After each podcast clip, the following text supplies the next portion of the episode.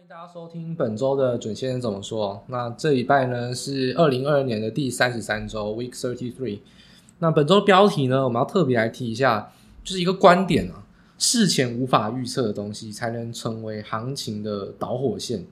那我们这个礼拜呢，就用中国这个缺水哦，重点是缺水这个热风暴来帮大家做一个解释。这个提到就是说，其实我认为，呃，行情呢就像干柴烈火。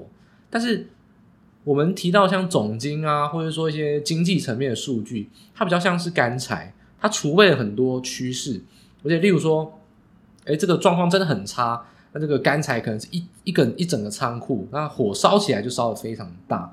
但是如果只是干柴，没有火也不会烧起来，这个火就是一个突发事件，重要突发事件。这个突发事件往往是跟经济或金融无关。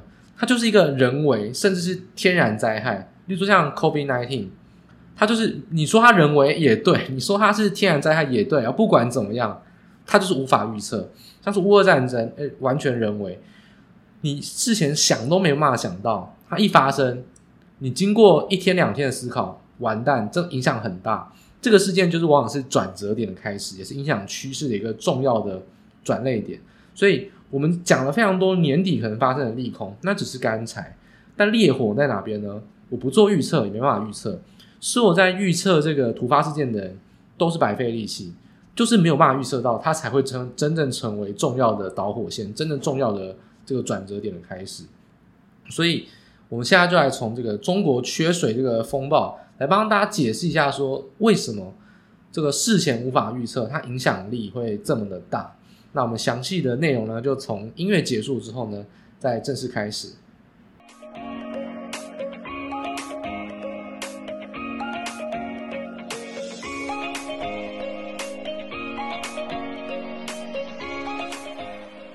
好，首先开始呢，我们就来谈这个缺水的问题哦。很多电视上的或者说媒体上一直在讲说限电停工，限电停工，我觉得要严重澄清哦。缺水才是核心，现在这个问题真的是缺水才是核心。首先，四川跟重庆限电停工，这个当然是事实，但它不是一个主要原因哦。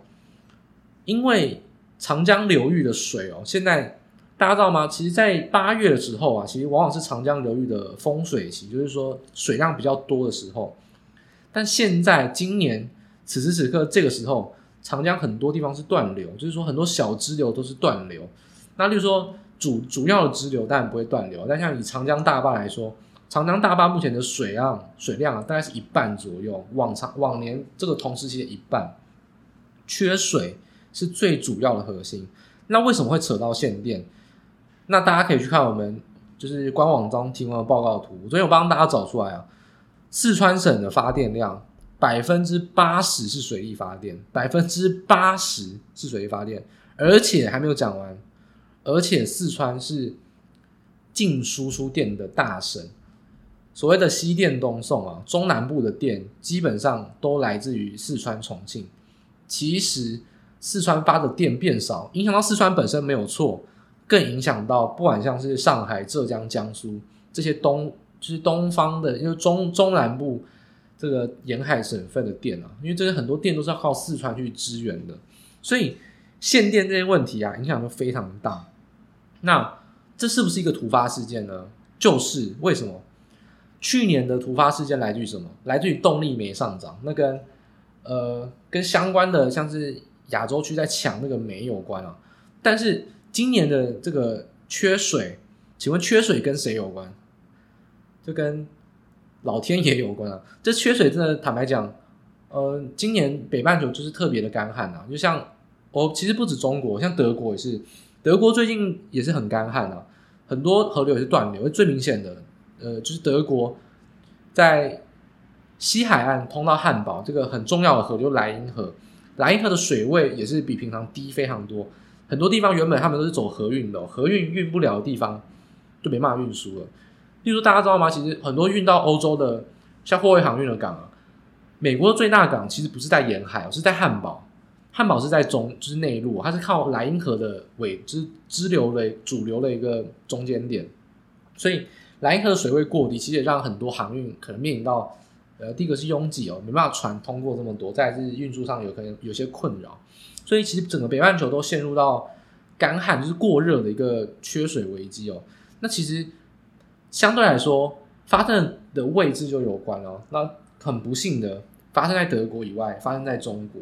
那中国尤其是发生在整个长江流域一带，所以现在缺水是最重要的问题。只要天气哦，你说大家这好像改这样讲天气预报，好像是人力雨还是什么的，好像不是在讲股市诶。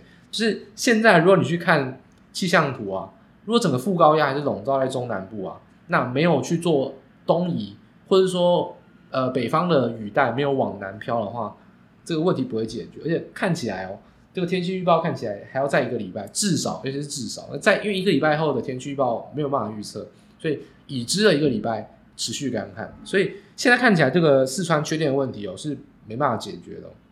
很多新闻整天在讲，呃缺电，然后呢停工，然后说什么停六天，我觉得这个真的很粗浅啊，就不要再听这么就听这种没有什么营养的新闻。第一个是缺水导致缺电，所以你要有一个问题哦，如果不下雨就持续的缺电，不会改善的，永远不会改善，永远好不好？如果真的。不下雨三个月，那缺电就缺三个月，这是跟可以大家保证的。所以缺水才是核心。所以你看到中国啊，现在在做的事情是什么？是在做人造雨啊，因为降雨才是解决这个问题的方法。但是问题是现在是副高压，水汽没有就是没有，你降雨也没有。因为所谓的人造雨是上面有水汽，但是没办法有冰晶让它凝结降下来嘛。所以呢，你要去丢一些冰晶下去，让它可以顺利的降雨。但问题是上面根本没有水汽，你人造雨个鬼啊！所以事实上就是不会解决这个问题，所以至少要一个礼拜。所以很多新闻那边讲六天六天，然后很多公司就说不会影响，我真的很怀疑他们在说谎。至少十三天啊，再一个礼拜绝对没有问题。下礼拜看起来这个礼拜六就是六天到了，觉得绝对会再延长十三天，应该是个基础值。那些公司我看可能是维护股价在讲好话吧。讲实话，就是不可能会短时间内解决这个限电的问题哦，因为没有降雨就是没有水，所以不只是整个四川重庆啊，那是因为四川重庆也算是比较可怜啊，等于说西电东送，哎，西电东送代表什么意思？四川的电一定是百分之百足够的，但是他为了要送电给别人，他先限电给自己，这合道理吗？你去看微博上面四川人，每个不是都在暗酸吗？说以前抗战的时候呢，四川呢。出好几百，好出一百万的川军去打日本人，然后呢，后来发展说什么东部、中部到西部，四川跟重庆呢就最晚发展，然后盖了三峡大坝，牺牲了很多环境跟住家，然后三峡大坝发了电，又要西电东送，什么都牺牲四川，诶，大概四川也在微博上面一直靠北啊，但问题是有没有解决？诶，中国是集权国家，但是想怎样就怎样，所以江苏。浙江跟上海这几个制造业的重镇，都是要靠四川输入的电。那先停四川，还是先停上海跟浙江？很明显的，中国政府已经告诉你答案，就是先停四川跟重庆。那浙江跟上海还有江苏有没有停电？没有到停电，但他们电本来就不够嘛。所以怎么样？他现在靠的就是错峰生产跟压降，其实就是去年所谓限电的前一个时期了。就是如果真的电再不够，就是要限电了。那现在只是说已经在做错峰生产，然后不准开空调，不然就是说要压降，其实都已经是前兆了。如果再缺下去，或者再严重一点的话，那江苏跟浙江上也要进入到有可能要重演去年十月那一波的限电。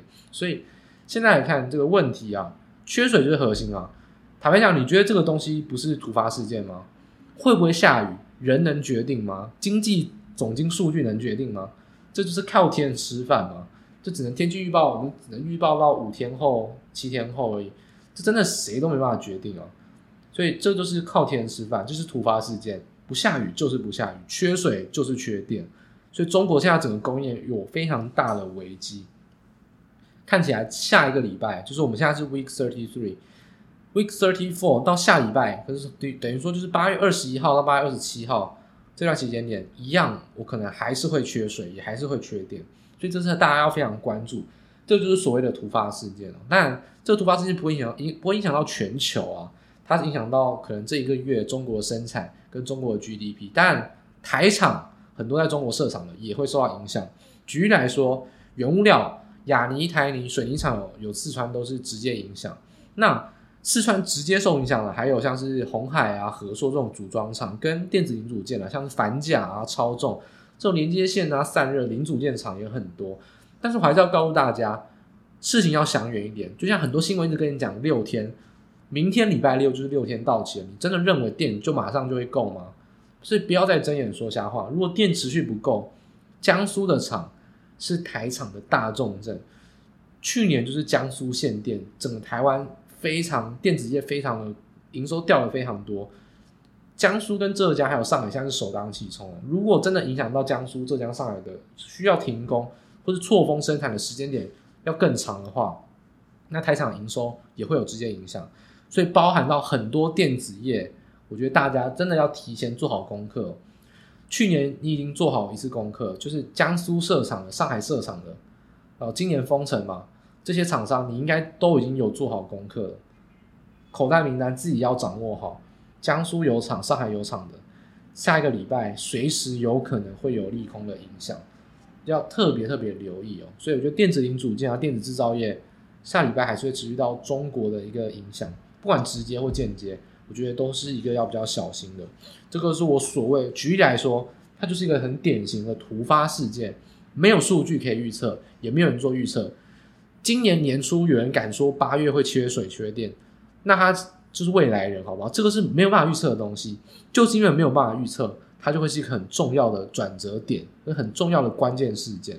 所以很多事情就是事情发生了再去解决就好了。我常常讲这边讲这句话嘛，就是说可以做准备的要做准备，但也有东西是无法做准备的，那你就怎么样？你只能时刻的每一天去关心市场，然后呢，知道。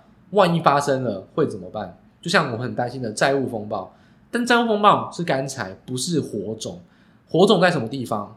不知道会不会是经济衰退是那个火种点？那经济衰退的点是什么？是中国内需突然掉吗？那中国内需突然掉是什么原因？又封城吗？二十大政治斗争吗？就是这种你听起来天马行空，你不知道会不会发生。就是这种事情会成为未来有可能发生的事情。万一它一发生，它就是重大利空。所以在现在也没有必要去预测那个起火的点是什么，没有必要，因为就是预测不到，它才会成为真正的利空。但是你要时刻关心，知道时间点大概会在十月、十一月中，慢慢慢的去压力越来越大。那在那期间点，你就要特别去注意，每发生一件利空消息，给自己一天，好好的冷静去思考。它是不是重要的利空，会影响到全球，会影响到半年、一年？如果是的话，反转就开始。所以这礼拜我们特别拿中国缺水这个热风暴来讲，是我想要让大家了解我思考一个观点：干柴跟火种两个是分开的，干柴加火种就会形成熊熊大火。现在看起来，我们能预备的是知道干柴非常多，万一火丢下去。会烧了一大片，所以我们预测这个利空会是大利空。但什么事情会发生，不知道，也没有人知道。我们只能等待十月、十一月去关注那时候发生有什么突发的消息，然后去研判它影响性是不是真的成为火种。所以这是要大家要去做一个预防的。我们常常讲，呃，利空的发生，利空的发生，但是利空实际上什么时候发生，没有人能准确知道。但是我们只知道事情是，万一发生，这个利空会非常大。但是什么时候发生，我们就等十月、十一月陆续的去做观察。所以总归而言，现在就是七个字：把握时间，抢反弹。做短多依然没有改变，尤其台湾政府还在护盘，所以跌又跌不多。而且台湾目前看起来是有点被过度的低估啊，就是说先前半导体的关系，所以有点被低估。再就是说美元指数很强，但是美元指数很强是跟欧元特别弱有关，台币跟韩币都是有相对被低估的一个情况。所以我觉得台湾这个情况下位阶比较低哦，所以本来国际股市到目前为止都还是走偏多嘛，就是到九月四五日结算之前，我都跟大家讲做短多准没错，跌会跌不多。那尤其是台股啊，在现在这个情况下位阶还这么低哦，那更是短多的机会。所以呃，重指数轻个股没有改变了，那个股的方向我们就在等一下台股部分帮大家做补充。所以这就是从。这个中国缺水的热风暴，特别来提醒大家说，我的思考观点哦，是怎么看待利空大不大？怎么看待利空的趋势跟利空的起火点？那是一个分开独立的一个观察。那回到美股的部分哦，美股特别想要留意的一下，就是近期啊，呃，比较重大的数据的话，当然是十三 F，就是美股的基金的持仓报告啊，只要超过一亿美元哦，那你就要必须在每一季公布你的持仓的部位，那不管是主动基金、被动基金、避险基金都一样哦，所以这当然就是一个大家会常去观察嘛，最明显就是大家去看博客下，就是巴菲特的部分。那巴菲特在这一季啊，那大家可以看到。他的持股其实还蛮稳定的，就是说有没有新增加的持股？没有，一档都没有。那还是处于逢低布局。为什么？大家知道巴菲特第一季、去年第四季、第一季，他不忍了很久吗？说他要加码，他要进场。那第一季、第二季跌成这个样子，他亏大了。但不过没有关系哦。我们巴菲特从疫情到现在啊，进场的非常少，少赚了很多。那现金也满手，所以第二季、第三季好不容易跌下来。赶快做逢低加码，所以巴菲特的动作依然是逢低布局。因为之前疫情前他都没有买到股票，他反而在去年下半年到今年初才陆续的去进场。那套牢这么多，现在当然要赶快再逢低布局。所以他选择加码的股票还是能源股，像雪佛龙啊、西方石油，那还有像苹果，因为苹果大家也知道最近的股价走势非常强，苹果已经快要回到前高，所以。这个情况下，巴菲特还是选择就是把他有把握的股票，跟他看好的能源股持续去做加码。那减仓的股票，像通用汽车啦，或者说像是 Kroger，就是一些零售消费相关的股票呢，它就是做一些减持。那清仓的股票，呃，有第一个是电信股哦，大家很熟悉的电信股。那还有像是一些零星的股票，整体来说，它这一季的公布的持仓报告其实变动不太大。就是说，它维持的逢低布局，那依然是锁定能源股跟苹果，所以这边是呃没有什么太大的改变了，也没什么太大的惊喜。那帮大家补充一下，但有趣的点在哪边？有趣的点我想要讲两个，第一个是桥水基金，就是 Ray Dalio。那达利欧啊，达里欧啊，就是说 Ray Dalio，它其实有两个特别有趣的点。第一个，它是号称美国基金界舔中最大咖的人物，我直接讲他舔中，为什么？他到今年上半年啊，还打死认为都不认错，还认为说中概股很好，他要加码。那大家知道吗？现在的话，其实真的没有人在买中概股，就是说基金一定要平仓啊。因为为什么？因为快要退市了，你再不退，这个风险控管有问题啊，可能会被裁罚，或者可能会被你的客户骂到臭头。所以，包含桥水基金哦，你再怎么看好中概股，但人家是要下市哎，而且跌都已经跌了六七成，腰斩在腰斩了。打理由这个舔中最大咖。他手上零星几档中概股，其实也都不大啦，部位不大。他几档中概股啊，全部出清哦，全部出清。如此舔中的基金大佬哦，中概股一档都不剩哦，所以大家还是要知道，中概股危机是非常大。看起来退市只是迟早的事情啊。那评价就不用讲，回到香港跟中国，这个股票评价会变得比较低啊，这是中概股的危机。那对于企业来说，中国企业当然会有影响。那对于美国来说，反而影响已经没那么大。为什么？早就已经跌六七成了，你割韭菜都割完了，美国韭菜都被你被你割光光了。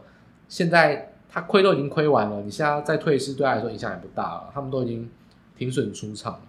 但是达里欧，我们刚才讲到，虽然他是舔中的最大咖，但大家知道吗？他上半年哦，今年上半年股债双杀，达里欧上半年报酬率是百分之三十二，正百分之三十二。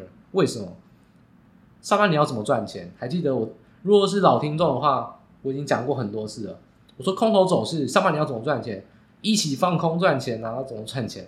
打理哦赚三十二趴，怎么赚钱？放空欧洲股市啊！所以上半年你要赚钱，不是放空，就是去炒原物料。这点我们已经在华尔街财报公布的当下就已经讲过很多次了。顺势操作是不二法则。上半年走空，当然是放空才会赚钱。所以你看到打理哦怎么样能上半年逆势赚三十二趴？他就是放空欧洲股票，放空了好几百亿啊！所以他在这个情况下，为什么你可以看到他获利这么多？那当然就是因为他的空单有赚钱，但是呢，他的七月空单也是陆续的回补啊，所以看起来这波反弹，哎，达里欧还是抓得到蛮准的。所以撇除掉他对中国过度美好的幻想。其实它的操作策略是相当值得大家做参考、做参考。有空有多，诶，随时空单回补还翻多，看起来它的灵活操作还蛮值得大家去做一个关注的。这是桥水基金。那不得不提一下有没有大空头，比比准先生还空。我我也想说我不是大空头，所以不要误认为我只是说上半年就是走空，所以我当然一直讲空。你们看到全市场都在说空的时候呢，我也说第三季会是最美好的反弹，像美梦般，你要好好把握。看起来我现在讲也没有错啊。所以我不是大空头，我只是说我就事论事啊，就是我认为怎么样，我就很诚实的讲。那真的大空头是谁？大卖空的主角是 Michael Berry 啊，我们的贝贝瑞哥，他是真正的大空头，他从年初到现在都一直讲空。而其实我跟他观点很类似哦，我们都有提到说债务风暴跟经济衰退的危机。那 Michael Berry 特别着重在是说，他认为美国的信贷有问题。那我认为是有一点问题，但我觉得主权债违约的几率是比较大。那那我们都是属于。中长期是偏空没有错，但 Michael Berry 跟我不一样，我好好吹嘘一下我自己，我 Q 三有翻多好不好？而且我在六月哦，其实台股之后还有一波下跌，但我在六月都一直在讲可以进场，就算跌了我就说超跌可以进场，我说那筹码的问题，所以其实我是有翻多的，第三季我是翻多，而且是提早翻多，我还我还没有抄到底，因为进场过早，坦白讲是这样子，但 Michael Berry 不是哦。Michael Berry 从头到尾就是空空空空空，就是一直空啊，到现在还是在讲空。那 Michael Bay 的十三 F 报告透露出一个非常非常有趣的事情是什么？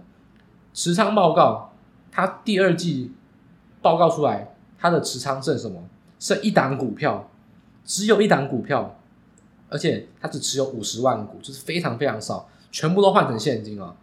他只持有一档股票，是什么股票呢？是 GEO，就是监狱管理的一个股票。哦，算是很冷门的股票啊，它只持有一档，它所有的股票，包含苹果的卖权，它放空苹果，包含什么 Meta、Google，然后什么 Booking.com，所有的股票都出新换现金。我觉得他想要做的是一件事情，就是说他一直在放空，但 Q 三要反弹了，他还是不想要讲多，那要怎么办？他就刻意的在，就是第二季的季底啊，把所有股票出清完。宣示着说，我就是没有要看多的意思。但你说他 Q 三有没有买股票，有没有去做短？我觉得大家不知道。但我觉得他想要宣示一件事情，他就刻意的想要跟大家讲，我就是市场上最大的空头，我把所有股票都卖光光，我只留一档股票，而且他在推特持续的讲空，他就是想要引领这个大空头的一个气氛啊。所以说，现在全世界最大的空头，空头总司令就是 Michael Berry 啊，那他也是刻意的在 3F。就是做出了一个很完美的一个宣誓，就是我把所有股票都砍光光，告诉你说我做空，而且我绝对没有要偏多的意思。他他连持股都砍光光，连抢反弹都故意告诉你说我不抢反弹。那实际上他 Q 三有没有抢反弹，有没有做短，不知道。但他已经宣示一件事情，他手上好几亿美元的部位，他基本上只留下了几百万，好几亿的美元，只留下几百万买一档股票。百分之八十九十的都是现金，那他是刻意的制造这个假象。那我觉得这是十三 F 很值得大家留意的第二件事情，就是说，第一个偏空，然后又翻多的桥水基金，算是市场上蛮准的一个大型基金哦。大家可以特别的去留意一下达里欧的发言，除了他很舔中以外，所以中国的相关的东西你可以不听达里欧，但讲国际趋势，我觉得达里欧讲的真的可以好好参考。它是一个。今年操作非常成功的基金，诶，它不是运气好，因为它观点上空有空的理由，翻多有翻的理翻多的理由，实际上操作也是操作成功，所以桥水基金是大家可以特别关注的。那第二个可以关注就是说，Michael Berry，他一直在讲空的理由，但是他都不翻多，所以他操作上绝对是走长空。所以大家参考 Michael Berry，就是看他讲了些什么，然后呢，喂纳到你的资讯里面去做一些思考。但是你不用这么急的去跟着他操作，因为他是大空头，他从来不做翻多翻空的，他只是死命的抓住机会一波空头赚到翻倍为止。所以 Michael Berry 的言论可以关心，但他的操作不用太在意。这是 13F 两大基金哦，什么波克夏什么。对，什么什么老虎基金那个不是重点，真的有趣的是桥水跟 Zion，就是 Michael Berry 的基金，这两档基金才是大家最值得去做关注的。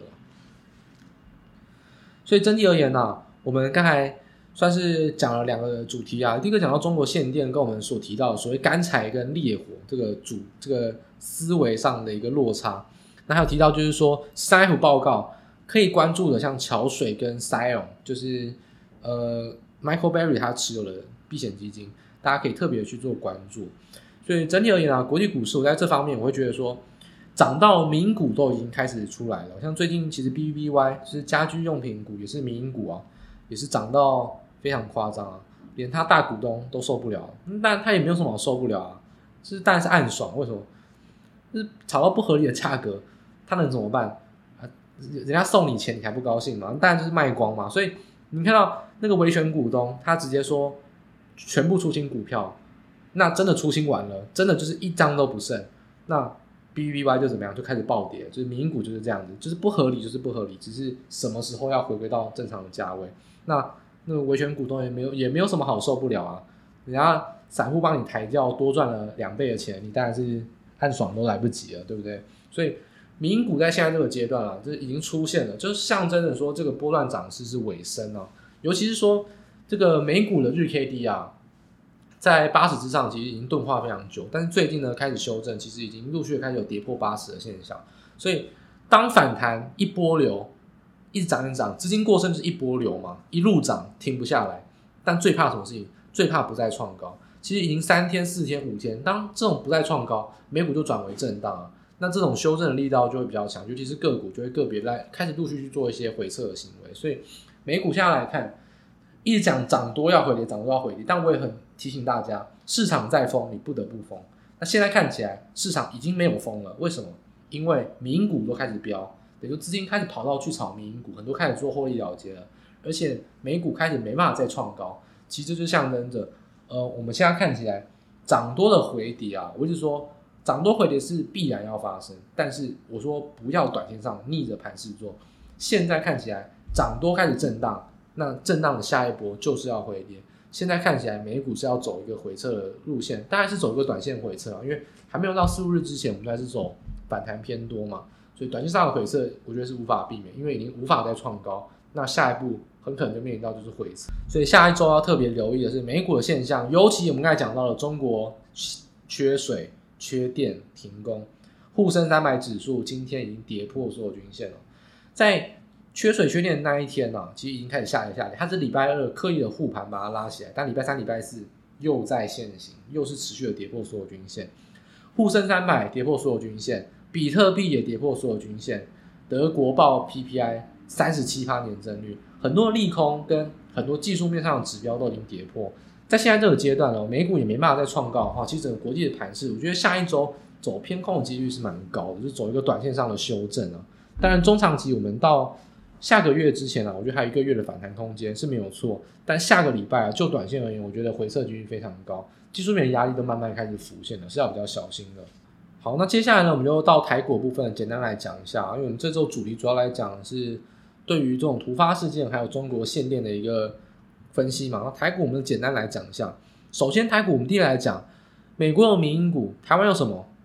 民营股就是一个失智的行为嘛。台湾有什么失智的行为？有啊。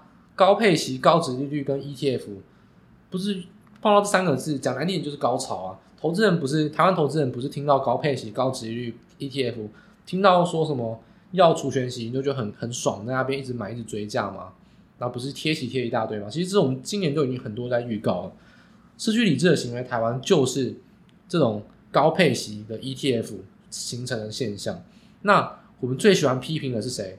就是零零九零零嘛，我们说零零九零零的九是韭菜的韭，然后最有问题的一样 ETF，它选股机制有问题，然后呢又过度的去那种吹捧宣传高股息，吸引了好几百亿，有大概有三百亿的资金啊。那讽刺性是什么？富邦特选高股息 ETF，哎，结果我发不了股息啊，因为什么？它一开始上市十五块钱呢，它跌到现在只剩十一块钱，你觉得？一档 ETF 上市不到一年，亏了三十三趴，你觉得合理吗？那这个有可能会发股息吗？所以当然发不了。但问题就在这边了：一档股票、一档基金一直亏钱，他这次宣布说配息一点二块，可是问题是从本金去扣，因为大家知道吗？本来就是左手换右手，配息这件事情本来就是从本金去扣，你要填全息才是真的赚。那一宣布配息一点二元，当时的股价多少？十一点五，开始算了啊，数学都很会算，十趴的高值利率，你觉得这合理吗？他把你的钱十趴退还给你，然后你说你赚到十趴，台湾人就是这种不理智，听到高配你，听到高殖利率，听到十趴，开始高潮，隔天怎么样？零零零九零零直接快要涨停板，零零九零零隔天啊，溢价一度超过十趴，一度到十趴，然后到现在已经除权息了。八月十七号大概是前天收敛，又收敛回原来样子。那现在净值剩多少？剩十点九块，又破底。所以你觉得听到十趴高值率去追高，到底是脑子坏掉，还是真的？那个血液里面的基因在作祟啊！真的台湾人真的听到高配息真的是会动尾雕吗？还真的是脑袋都不清楚？我觉得讲这么严重的话，是因为这真的很离谱啊！台湾的投资人真的有问题，不要再因为高配息或者 ETF 去做一些很盲目的想象。配息这件事情不会带给你好处，要填权息你才会赚到钱。然后再就是说不配息拿去再投资，也未尝不是一件坏事情。就像波克夏从来不配现金股息，你会觉得波克夏这档基金很差吗？他把钱拿去回购股票，现在一档波克下一股要好几十万美金，你觉得这种股票是差的吗？所以请不要再认为说基金一定要配息，股票一定要配息。真真正重要的事情是，他把钱有没有办法做有效的运用。所以台湾人这种不理智的行为，就可以看到一档两三百亿的 ETF，竟然可以溢价十趴。而且十几天才收敛回来，我觉得富邦投信还有追价买 ETF 这些散户投资人，跟永远对高配型 ETF 就高潮的投资人都有问题，非常严重的问题。那我在这边也不是只有批评零零九零零而已，我想要延伸到一个大问题，就是我要来做一个预告：二零二二年与投信对做，这是我们年初就已经下了一个大战略了。我们之前也有讲，Q 三因为会波段反弹，饶过投信一命。暂时不管它，我们做我们的短多，投信你要炒就去炒，没关系。但是啊，已经进入到反弹第二阶段了，也要进入到年底了，第四季快要到了，我们要开始收集一些资料了。与投信对坐完全没有改变，年底照样就是直接针对投信啊，不管是吃他豆腐还是积极放空，都是要开始准备了。那尤其是我，全市场上你再也找不到跟投信对着干这么强硬的。一个言论了，我就是那一个。而且我从年底、从年初、从封关之前我就讲，投信连买绝对有问题，代表是投资人没有意识到风险，还在做买进的行为。所以现在这个情况下，台股从筹码上面有两件大事：第一个，融资断头之后，融资都没有增加，所以很多人说筹码很干净、很干净，没有错，融资都没有增加，是因为主力主力融资跑了之后都不回去，他都只炒一些中小型股啊。权值股都没有融资，基本上量根本出不来。像去年前年，台积电、联电、长荣、面板的什么友达、群创，哎，涨停板好几次哎。有这种情况下，就会造成量会非常大。全值股一旦不是标股，成交量就上不来，所以量缩已经是定局了。因为融资没办法增加，量绝对上不来。那现在看起来只有中小型股在做融资。所以，另外一方面来讲，那筹码真的很干净吗？有没有人一直在买？外资是不是买？不是啊，外资其实是只是没有卖而已。谁在买？就是投信。投信在现在录影的当下，连续第四十一天买超，已经破历史记录了，也是累积起来好几百亿了。所以问题就跟上半年一模一样。当风险发生，很多人认为买 ETF 是对的，是逢低去捡便宜。很多人认为买主动基金可以赶快去抄底捡便宜，那事实上就是说，你真的能长期投资吗？我认为这里面的人很多都是挂羊头卖狗肉，他跟着那些价值投资人拿着价值投资的口号买 ETF 当心安。事实上，如果今天台股涨到一万七再破底呢，破到一万三呢，你觉得会不会有基金鼠会炒？等着看，真的等着看。所以投信现在。买了这么多，会是下半年，就是说年底最重要的筹码。投信买了这么多，而且持续的买，反弹持续的买，那如果真的被我们预测到了年底的大利空发生会有反转，那到 Q 三 Q 四投信就最好不要卖，全部都会成为高档的套牢筹码。那到时候也会是我们空方的利器，也就是说，狙击投信也会是做空最重要的关键密码。所以现在投信的行为要好好的研究，投信到底买都在买什么股票，什么比例买最高？安联、统一、群益、元大这几家大投投信，主动基金都在玩什么把戏？从下礼拜开始，我就会开始做连载的行为，每个礼拜都来挑一个主题来讲投信，它目前的动向是什么？可以拿来做短多，但也可以拿来做波段空，等待机会后面做波段空。从现在开始，我每个礼拜都会来分享一个关键的数据。就是投信的关键数据，我已经准备好大概四五个图表可以来分享。每个礼拜来讲一个，我们持续的去关注。我把投信的行为吃干抹净，我把它扒到衣服一件都不剩，赤裸裸的在大家的面前。投信的行为如果完全被掌控，在反弹没有结束之前，可以顺势的去炒作做短多。当反弹结束，也吃它豆腐，狙击它放空。所以投信就是我们今年。还有锁定的目标，从现在开始，我就会针对于投信提出非常多详细的数据。那欢迎大家持续的在每一周去做收看。我敢保证，而且是有历史记录啊，从封关前就敢跟敢讲投信对做。那今年主动基金的绩效确实很差，我想我的论点绝对是提前很多人，而且我也坚持没有改变。跟投信对做，我想我有把握，我是市场上很精细而且非常。非常呃，就是很很精细的一个数据可以提供给大家，所以从下礼拜起一路到下下礼拜，连续三四个礼拜，我会像连载一样提供投信跟主动基金、被动基金很多相关的数据，我们一起来把投信吃干抹净，做短多，然后呢第四季做空，针对它去狙击它，都会是我们今年赚钱很好的机会。投资没有说共好这回事，当有人在犯。犯傻事，当有人在送钱，那不要怀疑，请好好收下它。投信就是我们今年狙击的一个关键的目标。那 Q 三慢慢进入到尾中后段，跟 Q 四投信就会是我们特别锁定的一个标的。欢迎大家持续的去做关注。那现在来看呢、啊，我觉得大家可以特别关心，就是说筹码在什么地方？筹码在生技类股。那其实这就是一个涨势陌生段的一个象征哦，就像美国涨到米因股。跟台湾涨到生技类股都不是好事情，为什么？因为生技类股往往是可以逆着盘势走，那也就是说，可以盘势缓步修正，生技股持续飙。